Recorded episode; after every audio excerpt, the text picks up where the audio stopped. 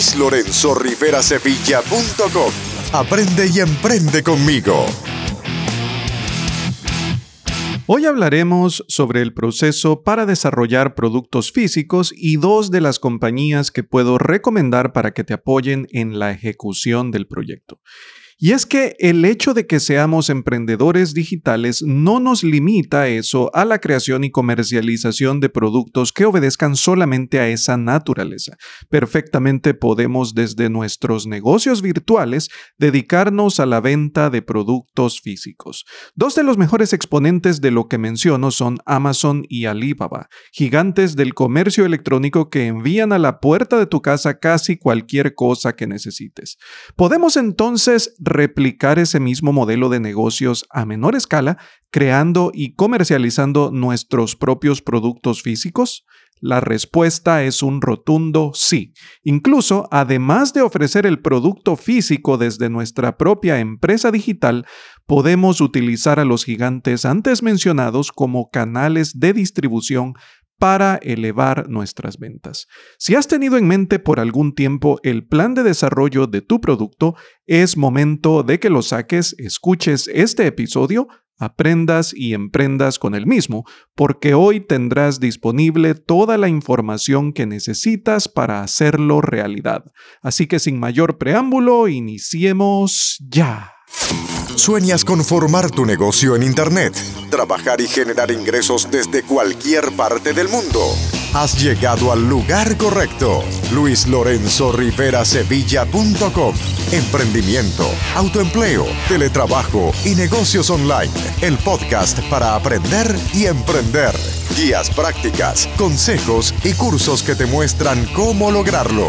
Y ahora, tu anfitrión, Luis Lorenzo Rivera Sevilla. El contenido completo que trataremos en el episodio de hoy inicia con los seis pasos que componen el proceso de desarrollo de productos físicos, la definición de ingeniería inversa y cómo aplicarla en tu favor, además de la aplicación de la técnica del benchmarking. También hablaremos un poco sobre el modelo Scamper, que es algo que te ayudaría a formar nuevas ideas a partir de productos ya existentes. Por último, veremos las técnicas para desarrollar la creatividad y la generación de ideas, al menos una de ellas, la más sencilla de aplicar y a mi criterio la más bonita. Y finalmente, las dos empresas que recomiendo para desarrollar tu producto de principio a fin. Iniciemos entonces con los seis pasos que componen el proceso para el desarrollo de ese producto que tienes en mente. Los seis pasos en el proceso de desarrollo de productos son los siguientes. Concepto, planeación del diseño, producto, proceso, producción y lanzamiento. Los repito. Número uno, concepto. Número dos, planeación del diseño. Número tres, producto. Número cuatro, proceso. Número cinco, producción.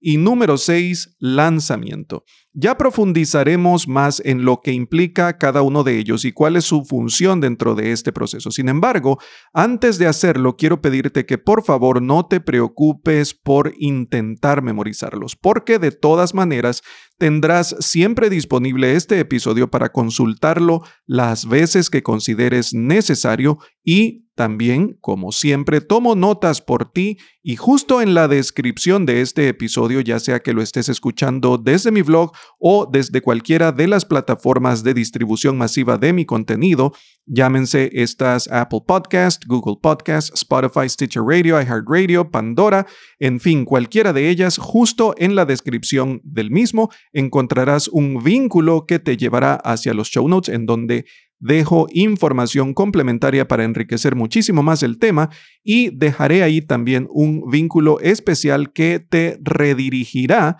a mi presentación de innovación tecnológica y su gestión, en donde podrás encontrar todas las filminas y diagramas que hablan sobre el contenido que hoy tratamos. Es más, te dejaré detallado por cada tema cuál es el número de filmina en la que debes enfocarte. Bien, veamos la función que cada uno de estos pasos cumple dentro del proceso. Hablemos del paso número uno, del concepto.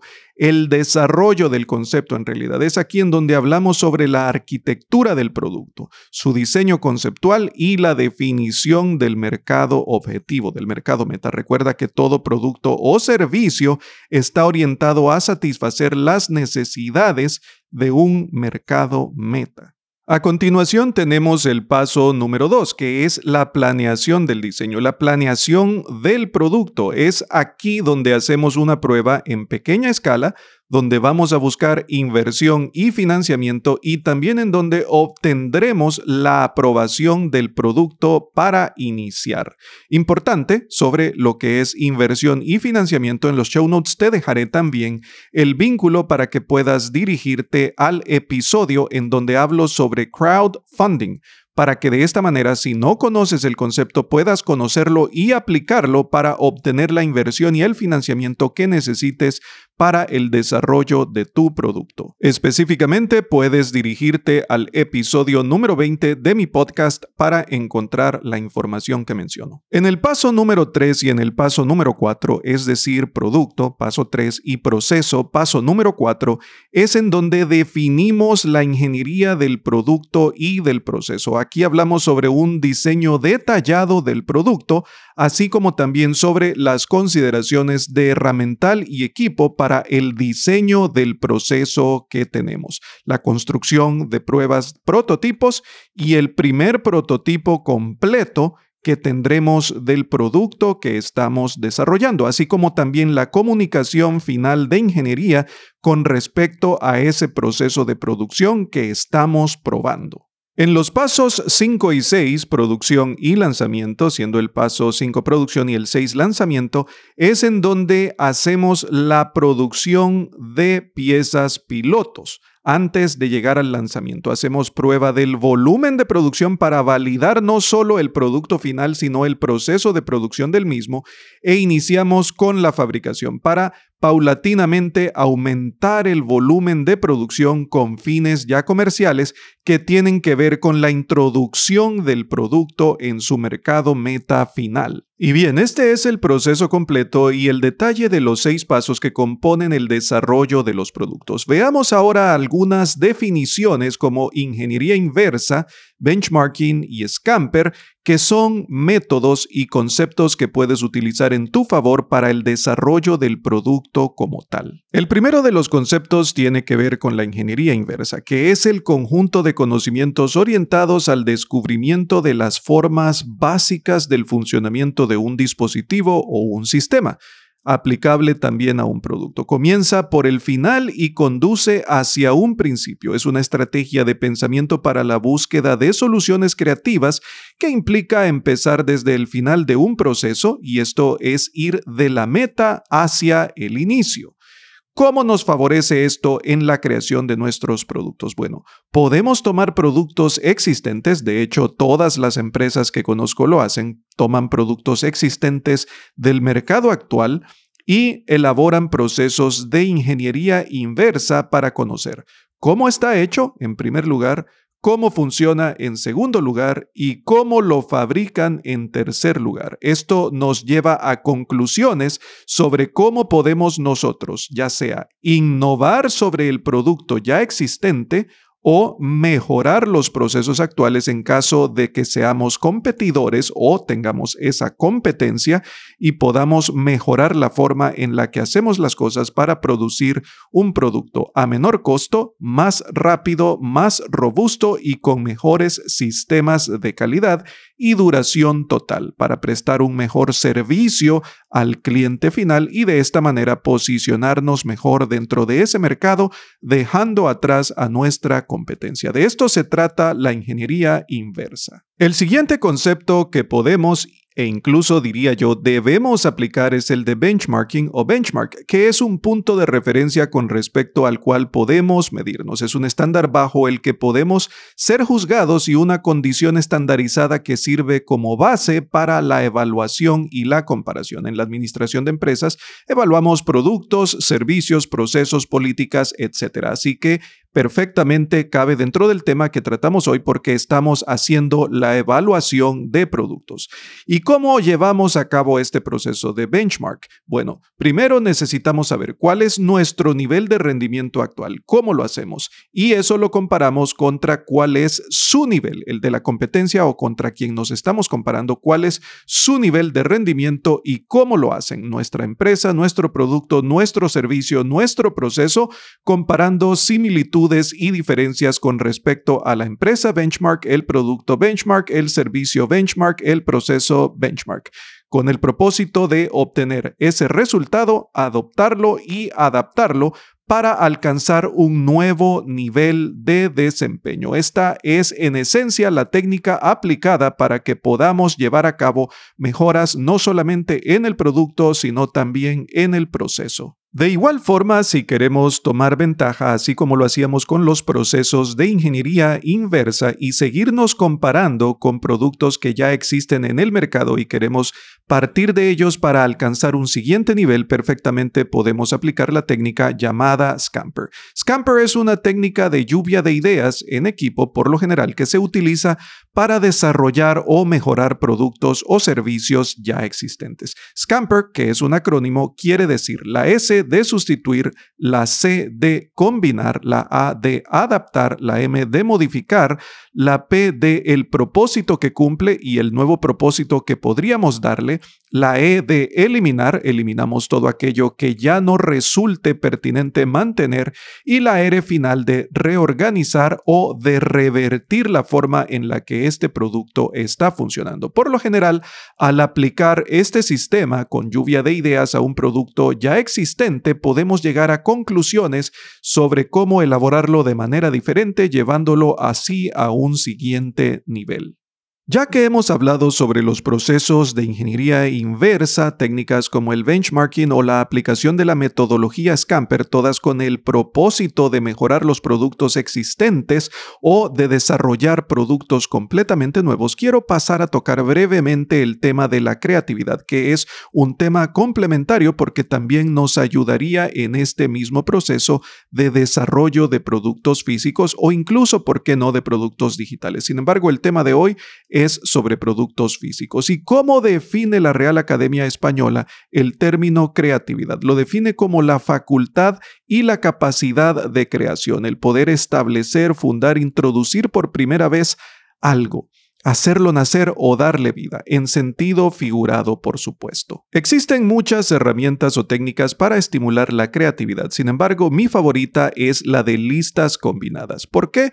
Porque asemeja la definición de lo que nos decía Steve Jobs. La creatividad simplemente consiste en conectar cosas. Y bien, de eso se trata esta herramienta de listas combinadas. ¿Cómo funciona? Bueno, haremos una matriz de cinco columnas. La primera columna estará llena por los números del 0 al 9, en ese orden. Tendremos una columna número 2 en donde llenaremos los espacios de cada uno de esos números correspondientes a cada uno de esos números, un segundo renglón con objetos. Luego una tercera columna con números nuevamente del 0 al 9 una cuarta columna donde llenaremos acciones o pondremos profesiones o pondremos verbos en esos espacios y finalmente haremos una columna número 5 en donde tendremos números que irán desde el 00 hasta el 99. Con esto ya puedes imaginarte que se trata de combinar los números de la columna 1 y de la columna 3,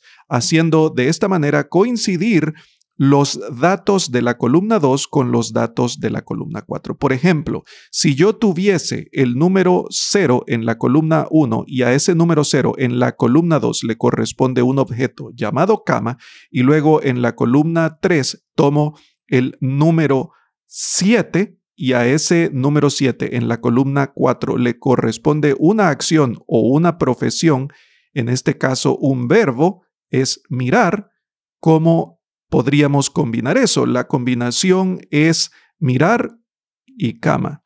Una cama que mire, cámaras en una cama, una cámara que pueda verificar si tu cama ya está hecha o si está desordenada, una cámara térmica que pueda medir la temperatura en tu cama para saber si hace frío o si hace calor sobre la misma, y pueda así autorregularse para brindarte un mejor sueño, una mejor calidad de sueño.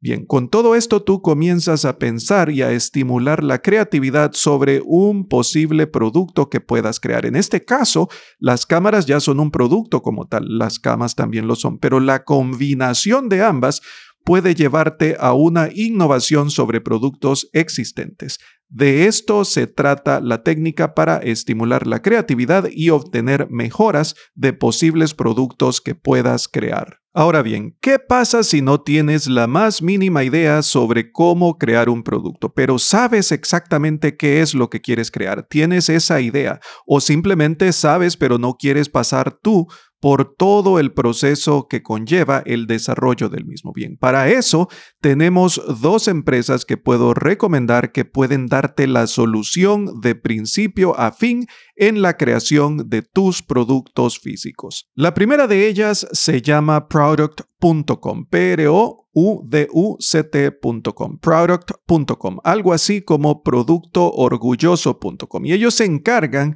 de que seas tu propia marca y que construyas tus propios productos. Puedes llevar a cabo una llamada inicial para evaluar la idea con ellos y que así te puedan dar una mejor perspectiva de lo que el trabajo que se llevaría a cabo haría por el desarrollo de tu producto. La segunda es macodesign.com con K, M-A-K-O D-E-S-I gn.com, macodesign.com. Ellos se encargan del desarrollo de productos físicos de principio a fin, tanto para startups como para pequeños negocios. De igual forma, puedes ponerte en comunicación con ellos para que puedas definir así cuál es la que mejor se ajusta a tus necesidades. Ambas son altamente recomendadas.